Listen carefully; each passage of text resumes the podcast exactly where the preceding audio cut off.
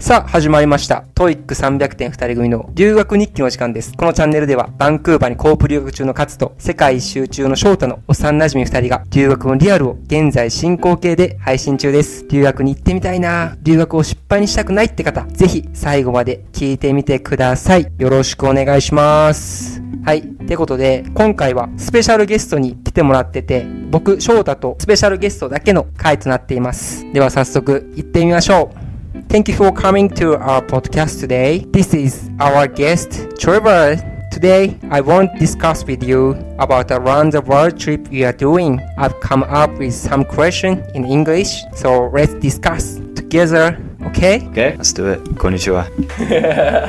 yeah, konnichiwa. so first, could you please introduce yourself? Hello, my name is Trevor Kavanaugh. I'm from the United States. Um, I'm 22 years old. I'll be 23 next week. And I just graduated college, so I'm an unemployed uh, world traveler, you could say. Okay. So I want you to share all of the countries you visit so far. Okay, so the complete list uh, from first to last is Japan, Korea, Taiwan, Australia, New Zealand, Malaysia, Thailand, Vietnam, Cambodia, Hong Kong, Nepal, India, Georgia, Armenia, and now my last country, I'm in Turkey with Shota. Turkey. Turkey.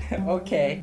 so I have question. Okay. Okay. I have five questions for you. Okay. First question: What made you decide to go on trip around the world? Okay. Yeah. Happy to answer that. Um, I don't think I originally planned on doing a trip around the world. I, I originally planned on doing a trip after I graduated to a place that I had never been that was very different from the United States that would help me um, explore a new culture and immerse myself in a different environment. And I ultimately settled on uh, Japan being the country that would satisfy that desire with it being very far away from the US. And uh, Japan is obviously known worldwide for being an incredibly uh, unique uh, culture and country to visit. So that's why I chose Japan.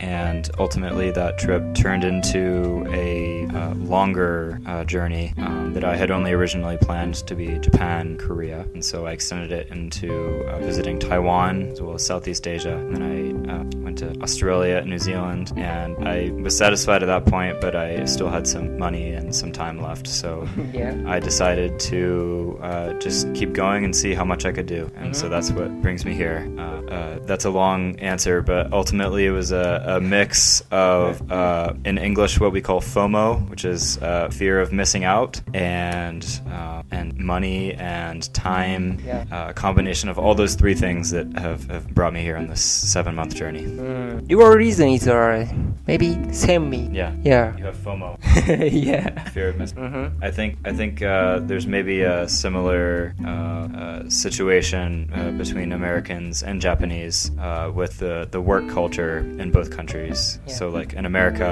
uh, when you take time off from your job, usually you're only Mm. allowed around two weeks at a time, and two weeks is obviously not enough time to do you know a major trip. And so that that uh, has kind of brought me to just keep extending it and see how much I could do before I go start my life and have responsibility. Good. Um, uh, your first country is Japan, right? That's right. Okay. Um, what was it like? Why you visited? Why you decide your first country is Japan? Um, I think first country is difficult to decide. Yeah. You know? Yeah. Why? I, I, I want to know why you decide first country is Japan. Yeah, um, well, I had a little bit of exposure to, to Japanese culture before I came on this trip. I, me- meaning I had seen a couple animes, um, which is probably what you'll hear every American say is the reason that they came to Japan. And ultimately, I don't think it's the main reason I came, but um, I had seen some animes, and uh, so I was taking a, a class in linguistics for college, uh, and it was uh, called a Structure of Japanese. So it's about the structure of the Japanese language. So you know Um, little Japan. I learned a little. Well, yeah, yeah, Yeah. the the very basics. I actually learned more on Duolingo than I did from from that class. But so th- that class was more about the structure of the Japanese language, and in that class, um, we learned a decent bit of uh, Japanese culture, and so um, I learned some things about you know the culture through learning about the language that I didn't know, like uh, like the, the, the different ways in the Japanese language that you show respect to others, um, and the cultural roots in Confucianism. And so I think that piqued my curiosity uh, a little bit, and that's what ultimately uh, that's ultimately what got the idea in my head to to go to a place where everything was so much more different from where I grew up. Okay, thank you so much. So, Trevor, you heard visited 15 country. Yeah. Yeah. On which country is your favorite country? Or place you are, you know, can you understand my English? Yeah, yeah, Yeah. absolutely. Yeah. it's a hard question. Um, So, you know, that's a really hard one to say because each place has their own thing that, that, um, that you can take from it that you like. Um, and I think these questions really just come down to a lot of subjective experiences. Uh, just get totally different answers from uh, different people. Um, I think mine, I've said this a lot of times, uh, but I think, I think Taiwan is one of the Taiwan? best yeah, Taiwan is one of the best travel experiences that I had because uh, it was it was different enough from Japan and Korea. Uh, like it was it was definitely its own thing. After I'd, I'd say J- Japan and Korea had a lot a lot of similarities culturally and just the vibes of the cities. Yeah. And then Taiwan I felt was kind of its own place and uh, it also had a very interesting history uh, that I got to learn about when I was there because I knew nothing about uh, Taiwan as a country besides the fact that China wants it, uh, and I, I really I really got to explore that uh, when I was there, and um, I, I'd say the island of Taiwan has a has a super interesting history from uh, you know from its early days, even pre-colonization. You know they had uh,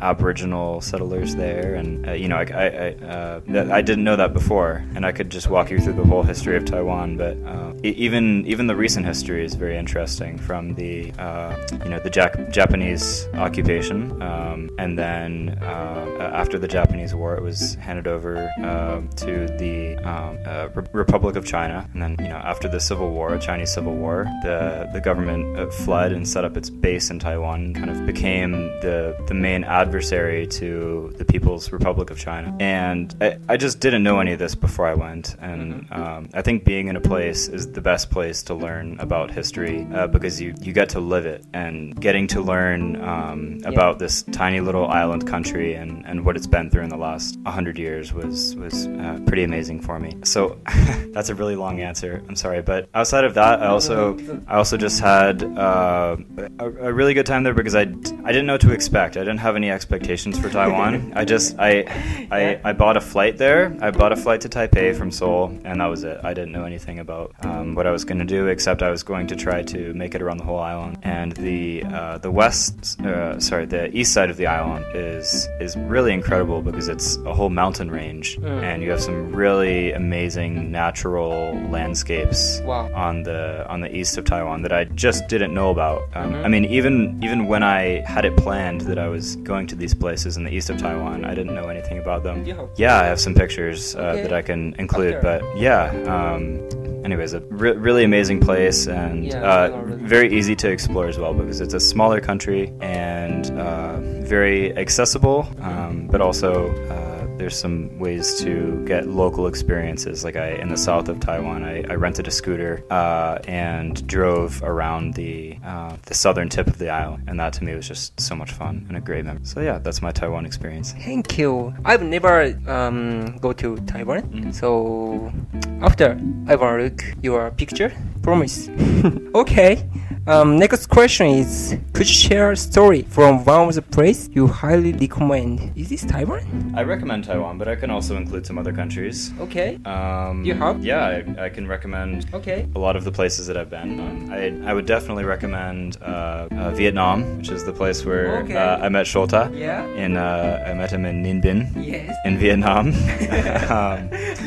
so Sh- Shota can also tell you all about Vietnam, and I'm sure he already has in some ways. But yeah, I'd say that uh, Vietnam is a very unique travel experience uh, for anybody from from the West, being America or Europe, and from Japan. I think a Japanese person would be shocked at a lot of Yeah, uh, like- things. Yeah, I'm sure you were uh, shocked at a lot of things in Vietnamese culture and uh, just the country in general. So I'd say that it's a it's a good starting point for uh, getting used to exploring developing countries uh, because it has a lot of the chaos that you would find uh, in a place like India and some of the things that you have to look out for, like scams and you know stuff of that nature. It's not not super common if you have your if you have your wits about you, but it's also uh, got a pretty developed uh, tourism industry. So uh, like you know, Shota, the the buses, the tourist buses, yeah. the sleeper buses uh,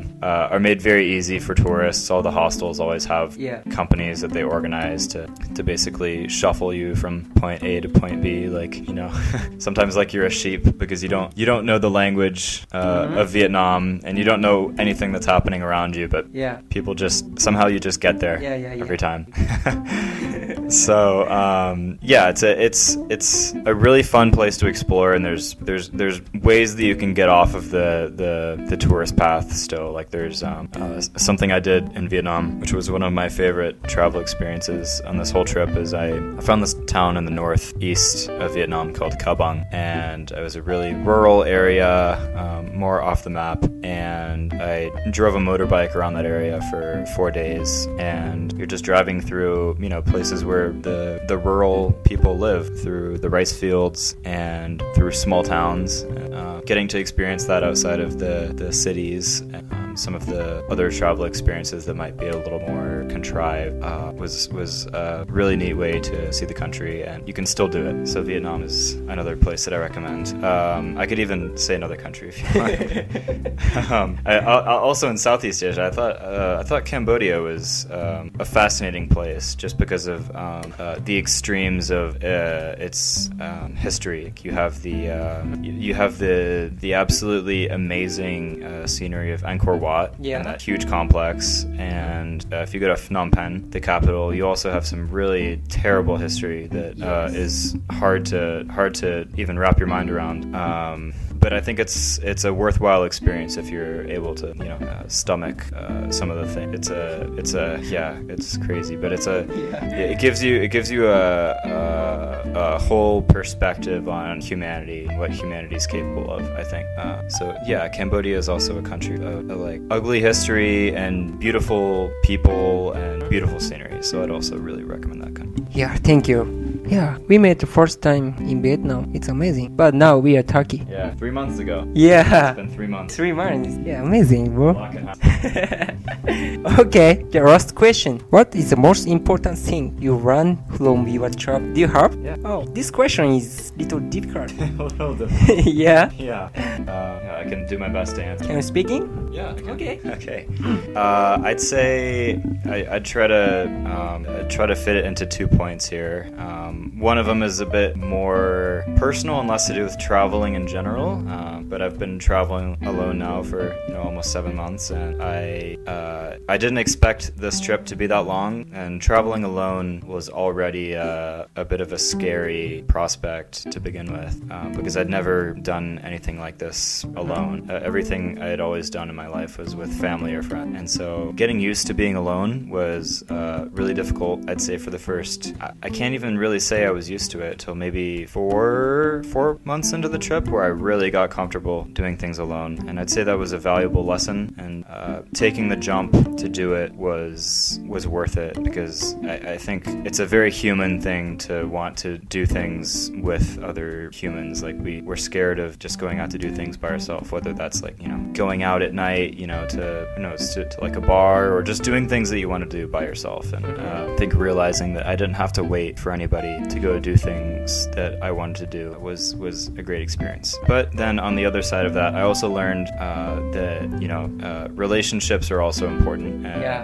Um, yeah, like keep keeping your relationships strong at home uh, when you're away for this long is important. And I can't say that I've done that Yeah. best. Uh, I've been my relationships have been pretty strained. I'd say over the past few months, I've, I've isolated myself a lot. Um, which is it's easy to do when you're constantly on the move uh, to not really think about the people at home. But i'd say that you know, while it's good to know how to do things by yourself, it also is important to keep those relationships strong because when you go back, you want you want the people that matter to to still um, uh, feel like they matter in your life. So th- those are those are my two biggest lessons. Um, don't be afraid to make the jump to go do something by yourself, but also uh, make sure that you keep in mind the people who matter in your life and and uh, maintain your relationships based on that. Thank you. Um, my most important thing um, I learned there from my travel is smiling. Oh, Yeah, really? yeah. Wow. Because you know I can't speak English too well, Yeah. but I can smile. yeah. Yeah. but yeah, smile important. Relation. Beautiful. Yeah, beautiful. It's, it's so simple, but yeah, simple, so simple. it works. okay. Yeah, this question, my question is finished. So today, thank you so much, Trevor. Yeah, Trevor, you finish your traveling. In You go back. in, in two weeks, I'll be Two weeks? Back home. Okay. Yeah, uh, just in time for Christmas. Oh, with your family. Yeah. Oh my God, I'm I'm lonely. Really? I'm alone. Well, you can come visit me during Christmas. okay. you can you can come celebrate with me. Yeah. Just come to Florida. Florida. Yeah. Yeah. We'll be happy to have. I wanna go. I wanna. Yeah. I wanna stay with you in Christmas. Yeah, you should. Uh, but you don't have girl? No. No. No.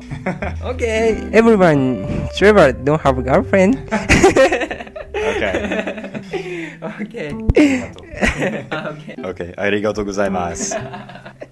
OK。では、今日のポッドキャストはこれで終わりたいと思います。じゃあ、皆さん、また次回のラジオでお会いしましょう。バイバイ。バイバイ。またね。ま